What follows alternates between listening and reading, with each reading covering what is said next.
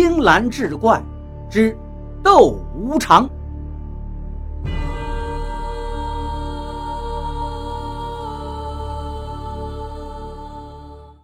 这一回，刘二狗让黑无常背着他，他手里呢仍然蹬着绳子。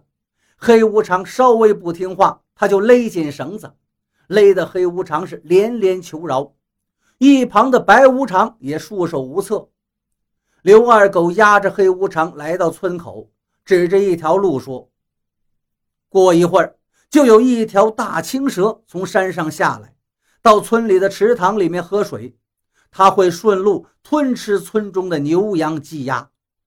我本来是不怕这蛇的。”但是这蛇非常大，我曾经骑到蛇头上拿铁签子钉它，却被它甩了下来。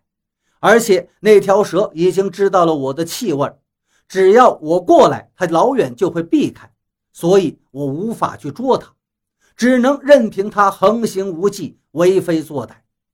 而你身上没有什么味道，可以靠近那条大蛇，趁机制服它，为百姓除害。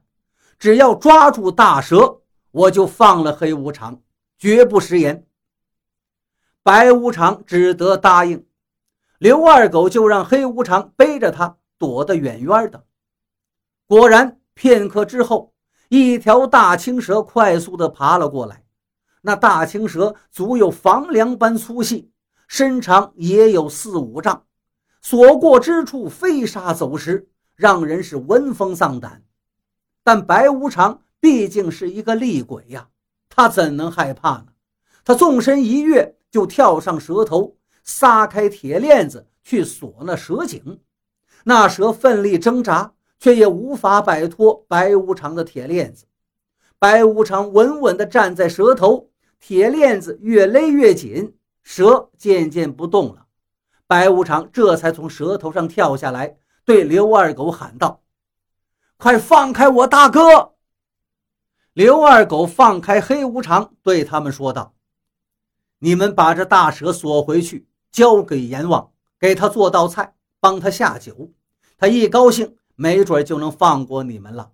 若是他还不放过你们，明日夜里再来找我，我再给你们派点活干。”黑白无常无奈，只好带着那条大青蛇回到了地府。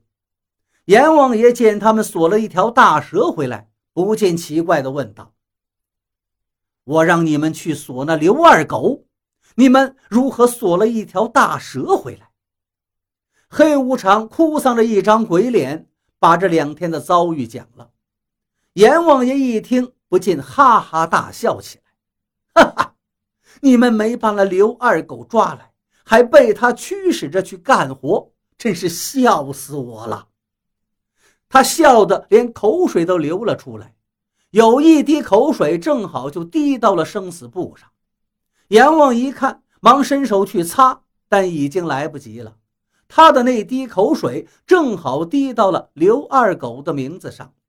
很快，“刘二狗”三个字就变得模糊不清了。阎王一看，一挥手：“罢罢罢，天意如此，随他去吧。”刘二狗不用抓了，黑白无常也没有被惩治，依然留在阎王身边干活。